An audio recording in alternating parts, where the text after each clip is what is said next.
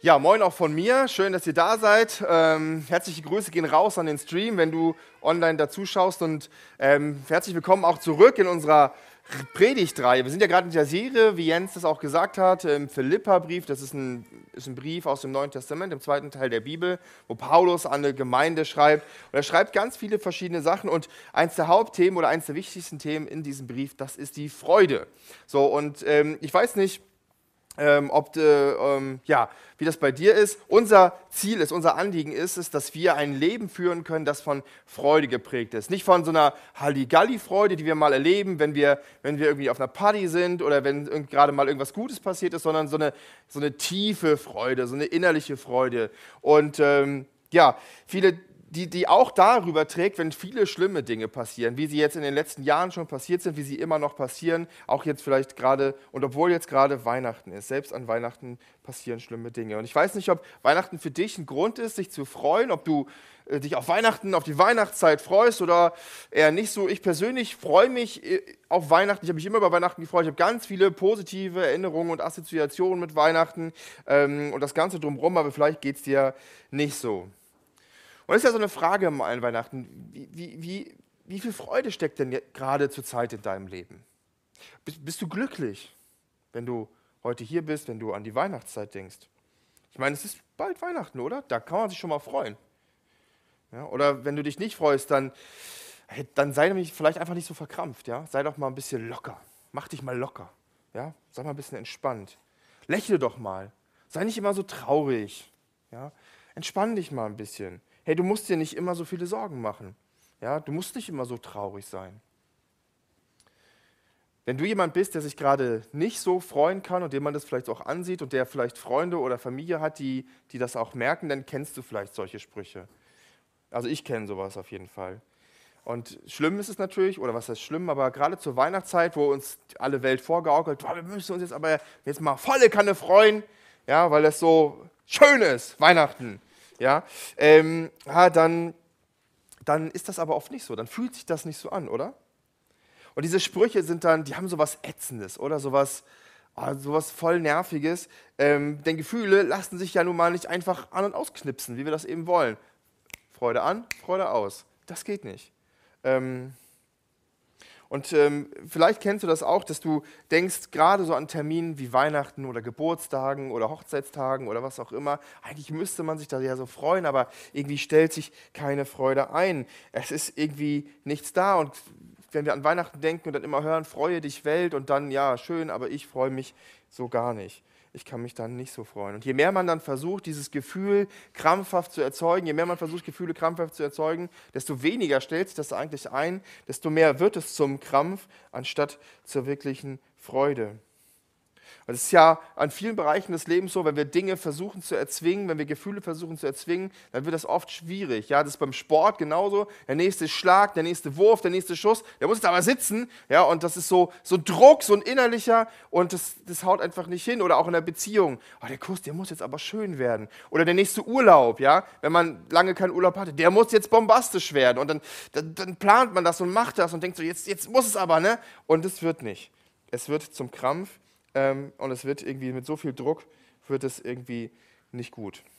Gefühle lassen sich nicht erzwingen, Freude lässt sich nicht erzwingen, Freude kann man nicht planen, ähm, Freude stellt sich einfach ein. Aber was hat es denn jetzt mit der Freude auf sich? Wann freuen wir uns denn nun eigentlich? Ähm, Freude lässt sich nicht erzwingen, aber wie geht das? Freude stellt sich immer dann ein, wenn wir merken in unserem Leben, ganz tief drin in uns, das stimmt es.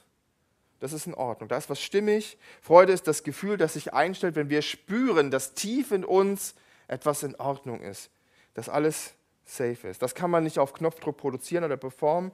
Das muss sich, wie gesagt, einstellen. Das muss ich, das dauert ein bisschen. Das hat was mit Zeit zu tun. Dafür reicht eben nicht ein Feiertag aus, auch nicht, auch nicht drei Feiertage an Weihnachten oder noch ein Geburtstag dazu. Dafür reicht es sich nicht aus, sich anzustrengen, um dieses Gefühl der Freude zu empfinden. Freude, wie sich Freude einstellen kann, äh, da haben wir schon häufiger jetzt in den letzten Wochen in unserer Reihe darüber gepredigt und äh, heute wollen wir uns das wieder anschauen, was dazu beitragen kann, dass sich Freude in unserem Leben einstellt. Wie gesagt, es geht nicht um so eine Halligalli-Freude, es geht darum, wie wir wirklich ein freudiges Leben, das so das länger anhält, ähm, leben können. Und wir, ich habe euch einen Text mitgebracht, also beziehungsweise zwei Texte. Der, unser Text ist in zwei Teile geteilt, wobei der zweite Teil des Textes lediglich aus einem Vers besteht. Ähm, und wenn du eine Bibel hast, ist wie immer gut, wenn du sie aufschlägst, wenn du mit reinguckst, das ist äh, richtig gut. Wenn du eine hast, schlag auf in Philippa 2 ab Vers 12. Wenn du keinen, äh, wenn du das nicht hast, dann ähm, siehst du das na, jetzt vorne an der Wand oder auch nicht. Ach so, ja, äh, super, Andi. Man muss das auch einschalten, das Gerät, denn funktioniert das auch. So, und ich werde jetzt klappt. Siehst du auf Anhieb. Episch. So, Philippa 2, Vers, ab Vers 12. Ich lese vor. Weil das so ist, meine Lieben, ihr wart Christus ja immer gehorsam, nicht nur als ich bei euch war, sondern gerade während meiner Abwesenheit. Vollendet euer Heil mit Ehrfurcht und Sorgfalt. Denn Gott bewirkt den Wunsch in euch, ihm zu gehorchen und gibt euch auch die Kraft zu tun, was ihm gefällt. Tut alles ohne Murren und Diskussionen, damit euch niemand Vorwürfe machen kann.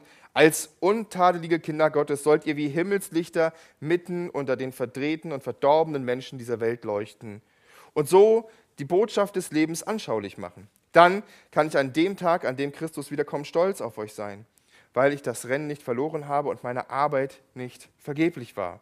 Und wenn mein Leben auch wie ein Trankopfer im Dienst für euren Glauben ausgeschüttet wird, so bin ich doch froh und freue mich mit euch allen. Und auch ihr solltet glücklich darüber sein und euch mit mir freuen. Ja, jetzt freut euch halt, ne? Da sind wir wieder beim Thema. Freut euch halt mit mir. Okay, wir schauen uns den Text an und wir wollen in den Text ein bisschen reinsteigen. Und das, das Interessante oder was auffällt, direkt am Anfang schreibt Paulus ja, weil das so ist, sagt er. Ne? Weil das so ist. Ganz oben steht es. Ich habe es extra ein bisschen markiert, weil das so ist. Ja, was ist denn so? War, ne? Offensichtlich bezieht sich Paulus hier etwas auf etwas, was in unserem Text nicht drin steht, was in unserem Text nicht vorkommt. Ja, und das ist letztlich der Gedanke oder die Fortsetzung von dem, was Markus vor zwei Wochen gepredigt hat aus dem Text, ähm, den wir dann in Philippa betrachtet haben. Dabei hat Markus uns aus dem Text gezeigt, was für eine Wesenshaltung Jesus eigentlich hatte. Ja, was er für ein die, die, diese, die Einstellung, die Jesus hatte, die unserer Einstellung oft so entgegengesetzt ist.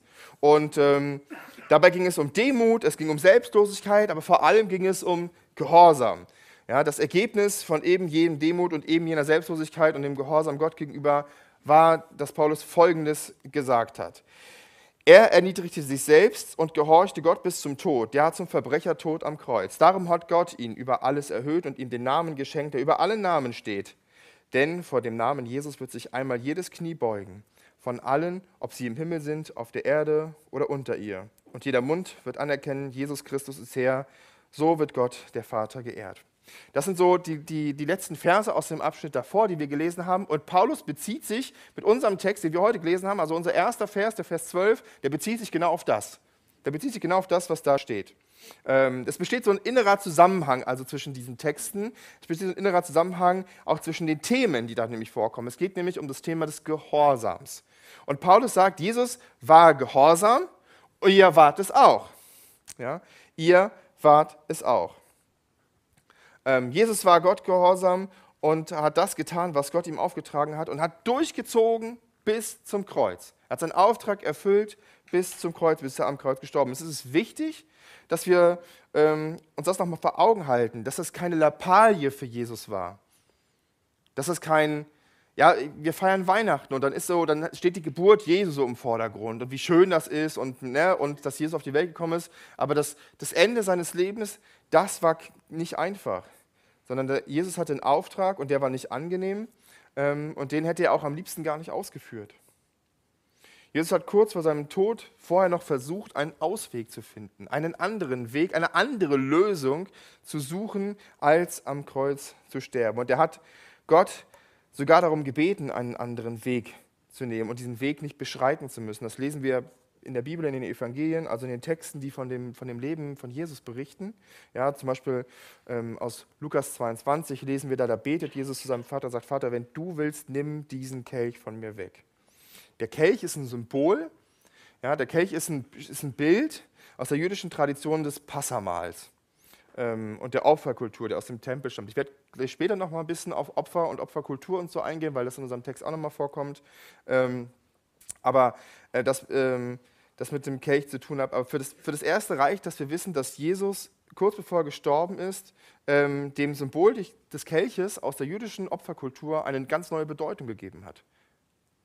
Ja, er hat den Kelch genommen aus diesem Passamal, ähm, das eigentlich für die Rettung des Volkes Israels steht. Dieses Passamal ja, ist, ist äh, aus der jüdischen Tradition ist entstanden, weil Gott die, das Volk Israel damals, als die Sklaven in Ägypten waren, hatte sie herausgeführt und hat dieses Passamal eingesetzt, damit die Menschen sich immer daran erinnern, dass sie einen Gott haben, der die Menschen aus der Sklaverei führt. Und da gibt es auch Kelche und einen dieser Kelche, ähm, den nimmt Jesus ähm, und, und deutet ihn um, indem er sagt, dieser Kelch steht jetzt nicht nur für die Rettung des Volkes Israels aus Ägypten, sondern er steht jetzt für die Rettung der ganzen Menschheit. Denn der, der rote Wein da drin ist, der symbolisiert mein Blut. Und mein Blut vergieße ich ähm, symbolisch, oder beziehungsweise das, das, ähm, das, der Wein steht symbolisch für das Blut Jesus, das er vergießt, um alle Sünden der Welt wegzuwaschen. Damit alle Menschen wieder zu Gott kommen können. Damit das Hindernis, damit die Sünde, ja, die Sünde ist das Hindernis, warum Menschen nicht zu Gott kommen können. Und diese Sünde wird weggenommen, wird weggewaschen durch das Blut Jesu und das vergießt er am Kreuz.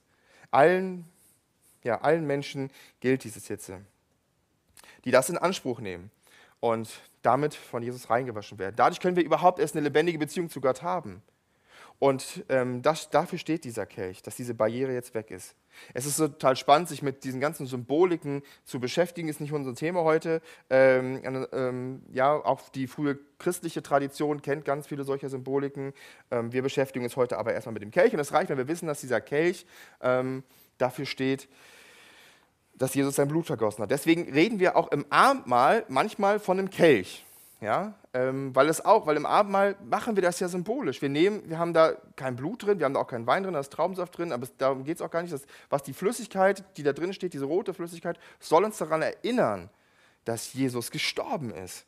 Dass er, was, dass er sein Blut vergossen hat und dass das eben, wie gesagt, keine billige Gnade ist, kein so, das mache ich mal mit links, sondern dass er wirklich sterben musste dafür und wir deswegen rein gewaschen sind. Aber es war überhaupt nicht einfach für Jesus, diesen Weg zu gehen. Ja? Er wollte das nicht. Er hat, er, er hat überlegt, er hat Gott gebeten, diesen Kelch, also diesen, diesen Weg wegzunehmen. Es war nicht einfach. Ähm und eigentlich ist das wenn man sich, das, wenn man sich die Evangelien anguckt und zu dieser Stelle kommt, wo Jesus in diesem Garten sitzt und zu seinem Vater betet und ihn bittet, diesen Kelch von sich zu nehmen, ist das eigentlich eine ganz spannende Geschichte. Es ist eigentlich ein ganz kritischer Moment in der Menschheitsgeschichte, weil Jesus hätte auch aufstehen können und sagen können, das mache ich nicht. Er, hätte, er hat die Wahl gehabt. Das ist so ein bisschen wie so ein spannenden Filmmoment. Das steht eigentlich auf Messerschneide. Aber hier hängt so viel davon ab. Wenn Jesus gesagt hätte, Gott, ich schaffe das nicht, ich mache das nicht, das gebe ich mir nicht, ich bin der Sohn Gottes und wäre gegangen, dann hätte es den ganzen Kreuzestod niemals gegeben. Aber Jesus hat den Auftrag. Jesus war gehorsam. Er hat gesagt, ich will das nicht, und es ist super unangenehm. Ja, es, ist, es, es wird mich richtig was kosten, aber du hast mir den Auftrag gegeben, ich bin gehorsam, deswegen ziehe ich durch. Nicht mein Wille geschehe, sondern dein Wille. Gott hat Jesus nicht ferngesteuert. Ja, Jesus hatte die Wahl. Er hätte es anders machen können, aber er hat sich entschieden, das Kreuz zu erdulden. Er hatte das Ziel vor Augen, das Ziel Gottes. Der Hebräerbriefschreiber ist ein anderer Brief aus dem Neuen Testament, der sagt mal, dass Jesus das getan hat, um der vor ihm liegenden Freude willen.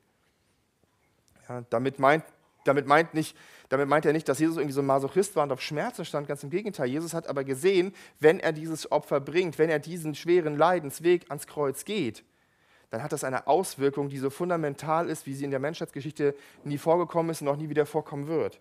Dann, sein, denn sein Opfer trägt dazu bei, dass alle Menschen, ja, diesen, die den Opfertod Jesus in Anspruch nehmen, wieder mit Gott versöhnt werden können. Und das ist großartig. Und da, da merken wir, dass sich, dass sich Freude auch einstellen kann, wenn man gehorsam ist. Ja, also in dem Text, den Paulus sagt, sagte Gehorsam zuerst und danach stellt sich Freude ein. Damit leitet Paulus unseren Abschnitt ein, indem er sagt, weil das so ist, weil das bei Jesus so war, ist es auch bei euch, den Philippern so, und ist es auch bei uns 2000 Jahre später so, wenn die wir diesen Brief lesen. Der Gehorsam Gott gegenüber, gegen seinem Wort, ist der Schlüssel zur Freude. Zu einer Freude, die nicht an die Umstände gebunden ist Und weil das so ist, sagt Paulus, können wir etwas tun, was uns unglaublich schwer fällt. Nämlich gehorsam sein. Ja? Vollendet euer Heil mit Ehrfurcht und Sorgfalt, sagt Paulus. Denn Gott bewirkt den Wunsch in euch, ihm zu gehorchen und gibt euch auch die Kraft zu tun, was ihm gefällt. Wir leben ja in einer sehr individualistischen Gesellschaft. Markus hat das ja schon lang und breit aus, ausgewalzt. Ich will das gar nicht so in die Länge ziehen. Ja, aber wir wissen, Gehorsam klingt auch für uns heute ist ein schwieriges Wort. Ist keins so, dass man einfach mal ständig in seinem Alltag benutzt oder es in Anspruch nimmt oder hört. Ja, Gehorsam hat immer irgendwie was, ja, was Schwieriges an sich, ist, ein, ist negativ irgendwie besetzt. Ja, und irgendwie Gehorsam finden wir auch in unserem Alltag kaum noch. Also vielleicht, wenn, vielleicht noch, wenn wir äh, so in, ins Militär schauen oder sowas, ja, so da finden wir das noch. Oder vielleicht, wenn du Polizist bist, dann finden wir das vielleicht auch noch so. Aber ähm, ansonsten es ist ja selbst in der Arbeitswelt ja mittlerweile nicht mehr so, ähm, dass, dass einfach der Chef ins, morgens ins Büro kommt, drei Anweisungen rumbrüllt und alle sich auf den Weg machen und das tun. Ganz im Gegenteil, die meisten Chefs führen einen, ja, ich würde mal sagen, demokratischen oder kooperativen Führungsstil. Man, man trifft sich, man bespricht das, man tauscht Lösungen aus. Und ich will das auch gar nicht schlecht reden, gar nicht, also, oder sagen, dass das gut oder besser ist. Ich finde es cool, wenn mein Chef auf meine Vorschläge hört, die sind auch meistens richtig. Ähm, das muss man ja auch mal dazu sagen. Nicht immer, aber meistens. Manchmal äh, trete ich auch ins Fettnäpfchen. Ja, das, das will ich damit gar nicht sagen. Was ich damit sagen will, ist aber, dass Gehorsam tatsächlich für uns im Jahr 2022 ein Fremdwort geworden ist. Ne? Einfach weil, weil auch selbst in der Kindererziehung, ja, wenn du irgend so einen Erziehungsratgeber liest oder irgendwie unterwegs bist, da, da steht nichts von Gehorsam. Ja, das ist immer alles sehr kooperativ, sehr pädagogisch und so. Und äh, nochmal, das ich will es gar nicht schlecht reden, ich will nur deutlich machen, ähm, dass, das, dass es für uns schwierig geworden ist. Ja? Und Gott gegenüber gehorsam zu sein, also Dinge zu tun, die unangenehm sind, aber sie trotzdem zu tun, weil es jemanden gibt, der sagt, du sollst sie tun, das fällt uns schwer. Das ist nicht einfach. Ja? Ähm, das, das ist vielleicht dann noch einfach, wenn wir erkennen, okay, das ist irgendwie richtig, weil es steht in der Bibel und das muss ich irgendwie durchziehen, da muss ich mich irgendwie überwinden. Aber das, geht, das hört dann meistens auch spätestens da auf, wenn ich das schon gar nicht verstehe. Ja, oder wenn es jemand anders sagt und das gibt mir auch noch völlig gegen den Strich. Ja, dieses, dieses klassische Verständnis, jemand macht eine Ansage, jemand sagt etwas und ich tue das, weil ich weiß, dass, de, dass, dass derjenige das ähm, richtig macht und richtig meint, das fällt uns schwer. Und jetzt sagt Paulus auch noch was Schwieriges. Er sagt, wir sollen unser Heil vollenden, indem wir Gott gegenüber gehorsam sind, äh, der uns sowohl den Willen als auch den Wunsch danach, aber auch die Möglichkeit und die Kraft dazu gibt. Das ist natürlich eine schwierig, das ist ein schwieriger Vers, weil der klingt erstmal so, wir müssen was tun dafür, dass wir irgendwie errettet sind. Aber ähm, ich möchte euch einladen, das versuchen aus zwei verschiedenen Perspektiven zu betrachten, diesen, diesen Teilvers. Ja, man kann diesen Vers erstens aus, der, aus einer sehr aus, einer, aus der Perspektive einnehmen, wenn man noch gar nicht an Gott glaubt oder wenn man irgendwie Schwierigkeiten mit seinem Gottesbild hat, dann liest man das irgendwie so, dass es, dass, dass es für mich bedeutet, wenn ich Christ bin, dann muss ich mich anstrengen, ja? Gott zu gefallen. Ich muss gehorsam sein, ja? ich muss Dinge tun, die ich eigentlich nicht tun will, aber jemand sagt, ich soll sie tun, das finde ich blöd. Ja? Ich muss seine Gebote befolgen, damit ich mein Heil, das ist ein altes Wort für Errettung, damit das Heil auch, damit die Errettung auch wirklich safe ist damit ich auch safe habe, damit ich wirklich zu Jesus in den Himmel komme. Ich gehorche also Gott und seinem Wort, damit ich in den Himmel komme, damit ich ein wirklicher Christ bin. Das ist so die eine Sichtweise, die man einnehmen kann, wo man sagt, okay, das ist so, ah, das ist eine anstrengende Geschichte. Die zweite Sichtweise ist, die man einnehmen kann, weil ich errettet bin, weil ich schon Christ bin, weil ich weiß, dass ich im Himmel sein werde, ja, deswegen strenge ich mich an. Deswegen gebe ich mein Bestes, Gott zu gehorchen. Denn ich vertraue ihm und weiß, dass er es gut mit mir meint. Ich glaube, das sind grundsätzlich diese zwei Bilder, die man, die man in seinem Kopf haben kann. Und es ist gar nicht so einfach, die auseinander zu dividieren, weil das ist die, immer die Frage nach der Motivation. Warum tun wir eigentlich Dinge? Warum, also wenn wir Christen sind oder Christen werden wollen oder vielleicht auch keine Christen sind, ja, hinter jeder Handlung haben wir eine Motivation. Wir machen ja nichts einfach nur, weil uns langweilig ist sondern wir machen etwas bewusst oder unbewusst und das hat einen Grund. Und es ist wichtig, diesen Grund zu kennen. Paulus schreibt es so an die Philipper, um sie daran zu erinnern, warum sie Gott gehorchen sollen. Nicht, weil Paulus das sagt. Ja, nicht, weil er irgendwie, ne, das, das ist nicht seine Motivation. Nicht, er ist nicht derjenige, der, der das machen soll. Ja? Er verknüpft die Frage der Motivation mit dem Vorbild von Jesus aus dem vorangegangenen Text. Die Frage ist ja letztlich die, hat Jesus das, was er getan hat, hat er das getan, weil er der Sohn Gottes ist oder weil er damit der Sohn Gottes wird? Das ist die Frage. Jesus sagt er selbst ganz klar in den Evangelien, er sagt es ganz klar, alles, was er getan hat, alles, was er an Wundern getan hat, alles, was er gesagt hat, ja, alles, was er kann, alles, was er ist, das ist er aus der Gnade seines Vaters, das ist aus der Gnade Gottes. Er tut alles, er hat alles als Geschenk und als Gnade und als Gabe seines Vaters empfangen, aus Gnade und aus Liebe. Sein Dienst an den Menschen, sogar der Tod am Kreuz und die Auferstehung sind die Folge seiner Sohnschaft von Gott und nicht andersherum. Wir Christen fallen manchmal auf die Lüge des Teufels herein, der uns, der uns einreden will, ja, wir müssten erstmal Gott ganz viel gehorsam sein, ja, damit, damit Gott überhaupt was mit uns anfangen kann. Ja, um was zu erreichen, um Freude zu erleben zum Beispiel, aber auch um im Leben weiterzukommen, um irgendwie uns zu verändern. Ja, so wir müssen, wir müssen gehorsam sein, wir müssen uns an die Regeln halten und dann, und dann wird Gott etwas tun. Aber das stimmt nicht. Ja? Gott segnet dich nicht erst dann, wenn du gehorsam bist. Das ist, das ist falsch, das ist eine Lüge. Ja, die Bibel sagt es in Epheser 1, ich, hab's, ich hoffe, man sieht das. Genau. Ähm, da schreibt er, in Epheser 1 schreibt er folgendes: Gepriesen sei der Gott und Vater unseres Herrn Jesus Christus. Er hat uns mit jeder geistlichen Segnung in der Himmelswelt gesegnet in Christus. Ja? Und ich möchte am liebsten einen fetten Edding nehmen ja? und dass jeder, ich habe es jetzt rot und unterstrichen gemacht, jeder ne, gerne einrahmen und ganz fett anmalen. Ja, es ist, nicht, es ist nicht nur ein bisschen Segen, es ist nicht so ein Segen als Anzahlung, es ist nicht nur fast jeder Segen. Nein, jede Segnung ist schon da. Ja, sondern alle möglichen Segnungen, die, die es gibt, die, mit denen sind wir schon gesegnet. Das ist alles schon vorhanden, ist alles da. Wir müssen es nur in Anspruch nehmen. Wenn der Teufel uns einreden will, wir müssten erstmal was tun, damit Gott überhaupt uns ne, beschenkt, damit Gott uns segnet, äh, damit wir den Segen Gottes auch bekommen können, dann ist das eine Lüge. Wir können und sollen gehorsam sein, weil wir schon Kinder Gottes sind. Das ist unsere Motivation. Ja, wir, wir, sind, wir, wir jagen nicht irgendeiner Belohnung hinterher und strengen uns an, eine Belohnung zu erhalten. Nein, wir haben sie schon bekommen und weil wir sie bekommen haben, aus Dankbarkeit und ähm, aus unserer neuen Stellung heraus, das ist unsere Motivation. Deswegen wollen wir gehorsam sein. Mit all dem Segen und allem drum und dran. Das ist die Motivation. Das steckt dahinter.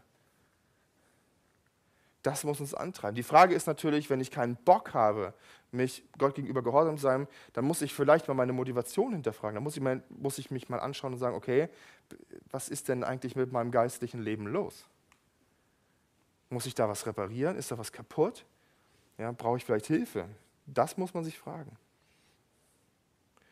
Aber weil wir schon den Segen bekommen haben, sagt Paulus, können wir tun, Entschuldigung, was ihm gefällt. Tut alles ohne Murren und Diskussion, sagt Paulus, damit euch niemand Vorwürfe machen kann. Als unteilige Kinder Gottes sollt ihr wie Himmelslichter mitten unter den verdrehten und verdorbenen Menschen dieser Welt leuchten. Ja, markige Worte von Paulus. Ja, verdrehte und verdorbene Menschen dieser Welt. Und das ist doch mal endlich, also das ist doch mal wahr, oder? Ähm, eine völlig verdrehte, die so, die so gegen alles richtet, was Gottes Maßstäbe sind. Ja? Äh, ich meine, äh, das ist die Wahrheit. Ja, das war vor 2000 Jahren schon so, das ist auch heute so und das wird auch immer so sein, dass diese Welt völlig kaputt ist. Wir leben in einer Gesellschaft, die sich immer weiter von Gottes Wort, von, Richt, von seiner Richtschnur, von seinem Maßstab entfernt. Klammer auf, wobei ich mich manchmal frage, ob das nicht immer ein Parallelzustand ist, das vielleicht schon immer so war, aber sei es drum. Die Welt, in der wir leben, teilt nicht die Maßstäbe Gottes. Unsere Gesellschaft, in der wir leben, teilt nicht die Maßstäbe Gottes. Manche sind noch vorhanden, also alle finden es doof, wenn jemand umgebracht wird. Ja, das steht auch in der Bibel, dass das doof ist, dass man sich tun soll. Ähm, das ist okay, aber ganz viele von den Dingen, gerade in der Moral und Sexualethik und so, ähm, in ethischen Fragen, boah, da ist unsere Welt so völlig ganz anders gestrickt als das, wie es im Wort Gottes steht. Ja, ähm, das sind, das, das geht mit dem Konzept von Ehe los, es geht über Homosexualität, Gender Identity, das geht um, um allein um die Frage, wie ehrlich lebe ich eigentlich. Ne? Immer wieder lese ich Artikel in irgendwelchen Zeitschriften oder online, die sagen, zu viel Ehrlichkeit schadet. Und dann fasse ich mir mal den Kopf und denke, wie kann denn zu viel Ehrlichkeit schaden? Ja, zu viel Ehrlichkeit in der Beziehung ist nicht gut, weil dann muss man Sachen auf den Tisch tun, äh, die andere verletzen. Oh ne, das ist ja eine Überraschung. Ja? Wow! Ne? Dann denke ich mir mal, lass doch die Dinge, die andere verletzen, einfach. Da muss man nicht lügen. Ne? ne? Das Konzept von Ehe oder, gar, oder auch die Frage des ganzen Lebens mit der Frage der Abtreibung, das sind alles Themen und da merken wir, jeder hat dazu eine Meinung und wir, wir merken alle so, ja, das ist anders in der Bibel, als es in unserer Welt ist. Ja? Das Problem, das viele Christen haben, ist, dass wir hier in, auch wieder, wieder in eine Falle des Teufels reintappen. Wir fallen da richtig rein. Wie alle Menschen fällt es uns nämlich schwer, uns auf das Positive zu fokussieren. Und denn das Negative, das springt uns richtig an. Ja, ich habe neulich noch mal einen Artikel darüber gelesen, da hat jemand, ähm, da hat jemand sich äh, an einer amerikanischen Uni, wo auch sonst, hat jemand sich äh, beschäftigt mit Tageszeitungen und hat alle Artikel herausgesucht, ähm, alle Headlines rausgesucht ähm, und hat sie eingeteilt in, ob es was Positives ist oder was Negatives. So. Und er hat dann festgestellt, in 93 Prozent aller Fälle hat die Headline eine negative Aussage gehabt. Ja? Und er bestätigt damit seine, er hat eine Hypothese aufgestellt, hat gesagt, die, die, Zeitungen machen das negativ, weil er eben gesagt hat, negative, ähm, negative Press, Publicity verkauft sich eben besser als positive. Das ist so. Unsere Medien sind so getriggert, weil wir so getriggert sind. Das Negative, das springt uns an. Ja? Krieg, Leid, Zerstörung, Not, Elend, Corona, und wenn man das von der christlichen Perspektive aus betrachtet, die ganzen, die ganzen Abtreibungen, die passieren, die ganzen Ehen, die geschieden werden, die ganze, das, ganze, das ganze kaputte Menschenbild, das springt uns regelrecht an, wenn wir die Nachrichten anmachen. Das, ähm, das, das steht ja auch in unserem Text. Ja? Es sind diese verdorbenen und verdrehten Menschen, steht in diesem Text. Fürchterlich verdorben und fürchterlich verdreht, ja. Und endlich sagt es mal jemand, endlich spricht es mal jemand aus, oder? Endlich nennt jemand die Dinge beim Namen. Das Problem dabei ist, Leute, ja, dass der Fokus in dem Text gar nicht darauf liegt. Der Fokus in dem Text liegt nicht darauf. Ja, wenn wir uns den Text anschauen, dann sehen wir, dass das Hauptgewicht nicht auf der bösen Welt oder der verdrehten Gesellschaft liegt. Ja, das ist lediglich ein Fakt, den Paulus erwähnt. Ja, es ist eine Tatsache, die hier angesprochen wird. Paulus sagt, wir sollen alles tun ohne Murren und Diskussionen, damit etwas passiert. Nämlich, damit die Menschen, die Gott nicht kennen, den frommen Menschen keine Vorwürfe machen können. Als Christen neigen wir dazu, den Maßstab Gottes nämlich an alle Menschen pauschal anzulegen. Ohne zu berücksichtigen, dass Menschen, die gar nicht an Gott glauben, diesen Maßstab überhaupt nicht in der Lage sind, den zu, zu erfüllen oder überhaupt zu erkennen, dass es diesen Maßstab gibt und dass es was Falsches gibt. Ähm, Menschen ohne den Heiligen Geist können Sünde gar nicht wahrnehmen. Also das ist, dafür gab es das, Paulus sagt mal, dafür gab es das Gesetz, damit wir das überhaupt checken, dass es Sachen gibt, die nicht in Ordnung sind. Und als Christen machen wir eben das, dass wir sagen, okay, äh, wir legen, so, ne, biblischer Maßstab, legen an die Welt an, ah, wie schlecht die Welt ist. Ja. Eigentlich müssen wir uns den Spiegel vorhalten, wir sind ja auch genauso schlecht. Ja. Wir, ja, wir haben es ja auch nicht erreicht. Wir machen ja auch nicht immer alles richtig. Ja. Und vieles machen wir sogar falsch, aber das vergessen wir dann oft. Ähm, das, das, das entbindet uns aber natürlich auch als Christen nicht von der Pflicht, dem Gehorsam Gottes gegenüber seine Gebote zu halten, danach zu leben, möglichst gut zu leben, möglichst fromm zu leben, möglichst so zu leben, dass wir eben keinen Anstoß sind. Das erreichen wir nur, wenn wir Gott gehorsam sind, wenn wir seinem Wort gehorsam sind, wenn wir, wenn wir das machen, was Gott auch sagt und nicht nur rumpöbeln. Und dafür müssen wir uns lernen, auf das Gute zu fokussieren, auf das Wort Gottes, auf das, was da drin steht. Ja? Und uns zu überlegen, wie können wir das umsetzen. Das ist oft ein Kampf, das ist oft nicht einfach, ja? aber wir dürfen uns da nicht in so eine Opferrolle hineinbegeben ja? und uns hinsetzen zu Hause auf den Teppich und sagen, Gott, ich bin so schlecht, bitte mach, dass ich besser werde. Ja, Entschuldigung, ich übertreibe das ein bisschen, aber ich habe manchmal das Gefühl, wir sind so, dass wir glauben, wir können nichts tun. Aber das stimmt nicht. Ja, Gehorsam ist keine passive Haltung, wo wir einfach nur rumsitzen und nichts tun, sondern es erfordert Aktivität von uns, dass wir uns ganz bewusst jeden Tag versuchen, daran zu halten, was Gott in seinem Wort gesagt hat. Und Paulus sagt, habt den Fokus hier an der richtigen Stelle. Ja, der Fokus, um den es geht, ist nicht, sind nicht die bösen Menschen. Es geht um euch, es geht um dich und es geht um mich. Er sagt, wir sollen gehorsam sein. Es geht nicht um die anderen Es geht um mich als Christ. Wir sollen den Fokus auf uns und auf Gott richten, auf das Gute, das Gott mit uns vorhat und die Mühe und uns Mühe geben, unserer Berufung als Christen würdig zu wandeln. Ich mag das Wort würdig, das ist ein schönes Wort. Ja, ähm, das, ist, das, drückt einfach so viel, so viel ähm, aus von dem, was Gott eigentlich machen möchte mit uns, dass wir unserer Berufung würdig wandeln. Denn das Ganze hat ein Ziel. Ja, das, das Ganze hat ein Ziel. Das ist eigentlich einfach irgendwie etwas, was wir tun sollen, damit Gott irgendwie zufrieden ist, sondern das Ganze hat ein Ziel, denn ähm, wir sollen leuchten unter den Menschen, ähm, sagt der Text. Wir sollen leuchten unter den Menschen, die in der Dunkelheit leben. Wir sollen untadelig sein. Und ich hoffe, dass das klappt. Mal gucken. Ähm, genau. Und so sollen wir die Botschaft des Lebens anschaulich machen, sagt der Apostel. Ähm, das Ziel, auf das Paulus hinaus will, auf das, was Gott letztlich hinaus will. Die Botschaft des Lebens anschaulich machen. Das bedeutet doch nichts anderes, als dass wir laufende Werbeplakate werden für Gottes Sache, für Gott selbst. Die Frage ist,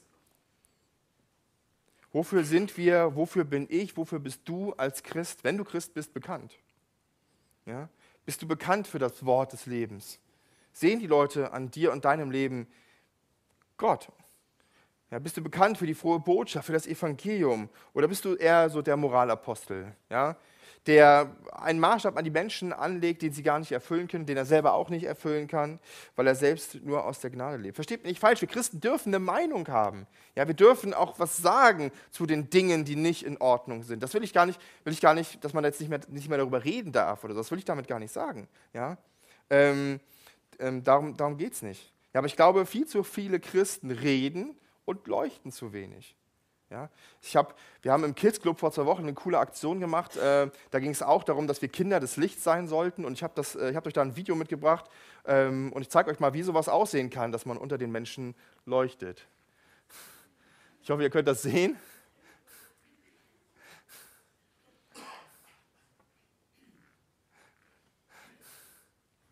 Ja, voll die, voll die, spannende, voll die spannende Sache. Also kleiner Werbeblock, wenn ihr Bock mal habt, sowas mitzumachen, kommt zum Kids Club, sprecht mich an nach dem, nach dem Sonntag. Wir machen da immer richtig coole Aktionen. Ja, ähm, genau, an, an, den, an uns sollen die Menschen das Evangelium erkennen. Sie sollen erfahren, dass sie, von uns sollen sie erfahren, dass es eine Errettung gibt. Das sollen sie sehen. Dafür braucht es Fokussierung, und zwar auf Gott und nicht auf das Negative der auf die, die Welt. Wie gesagt, die Welt ist schlecht. Sie war vor 2000 Jahren schlecht. Sie wird immer schlecht sein. Ja, da können wir uns im Mund fusstig reden. Das wird auch nie besser sein. Es wird nie einen Gottesstaat hier geben, wo alles perfekt ist und alle sich an die Regeln Gottes halten, an die Maßstab sich anwenden. Das wird nicht funktionieren.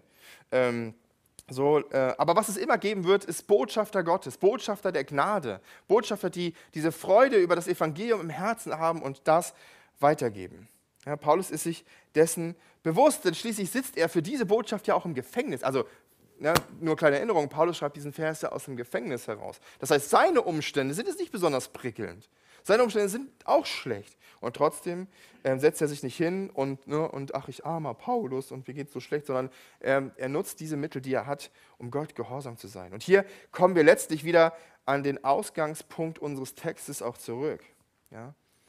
Ähm, hier sind wir wieder angekommen. Der Gehorsam, der zur Freude führt. Paulus spricht davon, dass sein Leben als Trankopfer für den Dienst so heißt es, am Reich Gottes ausgeschüttet wird. Ich habe ja vorhin gesagt, ich erzähle noch ein bisschen was zum Thema Trankopfer.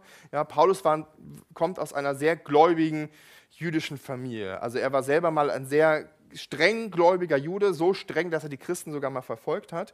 Ähm, und im Judentum wurde viel geopfert. Da gibt es ganze Feste zu, wo, wo, nur geopfert wird. Ja, man, es wurde morgens und abends geopfert. Es wurde ganz viel geopfert, um, ja, um halt auch Gott um Vergebung zu beten. Ja? Und ähm, genau, das, das, das Trankopfer, ähm, von dem Paulus hier spricht, das ist auch Teil der jüdischen Opferkultur. Das gibt es auch. Aber das, oder das Interessante daran ist, dass das Trankopfer kein eigenständiges Opfer ist. Ja? Das heißt, ähm, das Trankopfer gehört immer zu einem Hauptopfer dazu, in der Regel zu einem, zu einem Brandopfer ähm, dazu oder zu einem Speiseopfer. Da wurde das immer dazu dargebracht. Dann haben die immer einen Kelch genommen, da war eine bestimmte Menge Wein drin und der wurde dann sozusagen zu dem, was verbrannt wurde oder zu dem, was geopfert wurde, mit ausgekippt. Und Wein ähm, ist ein, ist ein wichtiges Stichwort, denn Wein hat in der Bibel oft die Bedeutung von Freude. Klammer auf, ganz viele Sachen, die so mit diesen Opferhandlungen zu tun haben, von der Kleidung der Priester, über das, was eigentlich gemacht wird, selbst über die Dinge, die da verbrannt werden, die haben alle oft eine symbolische Bedeutung. Klammer zu. Wein steht oft für Freude. So, das ist natürlich ein interessanter Gedanke, wenn Paulus von Freude spricht und er sagt, sein Leben wird als Trankopfer ausgeschüttet und, wir, und damit die Leute wissen, dass da Wein drin ist und Wein ein Bild für Freude ist, ha, dann ist das natürlich schon eine ganz interessante Sache. Äh, Paulus weiß selber, sein Leben, er, er ist nicht der Wichtigste. Es geht nicht um ihn. Es geht nicht darum, dass, dass, es, dass es ihm gut geht, sondern er weiß, wenn, wenn er sich selber als Trankopfer bezeichnet, dann weiß er, sein Leben, also sein Opfer, gehört zu einem größeren Opfer dazu, zu einem Hauptopfer, nämlich zu dem Opfer, das Jesus am Kreuz getan hat. Dazu ist sein Leben ausgeschüttet. Er ist nicht die Hauptsache. Er steht nicht im Mittelpunkt, sondern Gott und seine Arbeit, sein Dienst, ja sein ganzes Leben möchte Paulus einsetzen für diesen Gott im Gehorsam an den Auftrag, den Gott ihm gegeben hat, nämlich den Menschen zu sagen, wie schlecht sie sind. Nein, das stimmt nicht. Sondern den Menschen zu sagen, dass es eine frohe Botschaft gibt, sondern dass, dass, es, dass sie errettet werden können. Und deswegen fokussiert er sich auf das Positive. Deswegen denkt er daran und weiß, was es bedeutet, ähm, den Menschen, unter diesen Menschen zu leuchten. Darauf ist Paulus fokussiert. Deswegen kann er trotz der Umstände, trotz dieser verdrehten Welt, kann er sich freuen, weil er das Ziel Gottes vor Augen hat.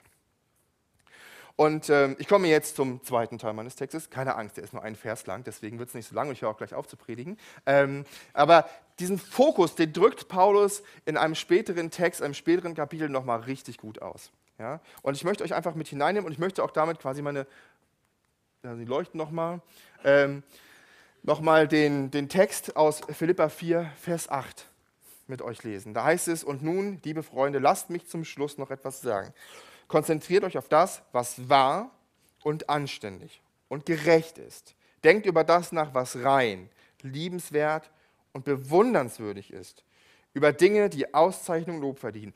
Leute, man könnte über diesen Vers eine ganz eigene Predigtreihe machen, ja? weil er sagt letztlich, das sind alles gute Dinge. Das ist nichts Negatives, auf das wir uns konzentrieren. Aber wenn wir mal ehrlich sind, wenn wir den Tag uns einschauen, wenn wir Auto fahren, was wir in den Nachrichten hören, wenn wir an unserem Handy sind, was für, was für Infos wir lesen, womit beschäftigen wir uns den ganzen Tag?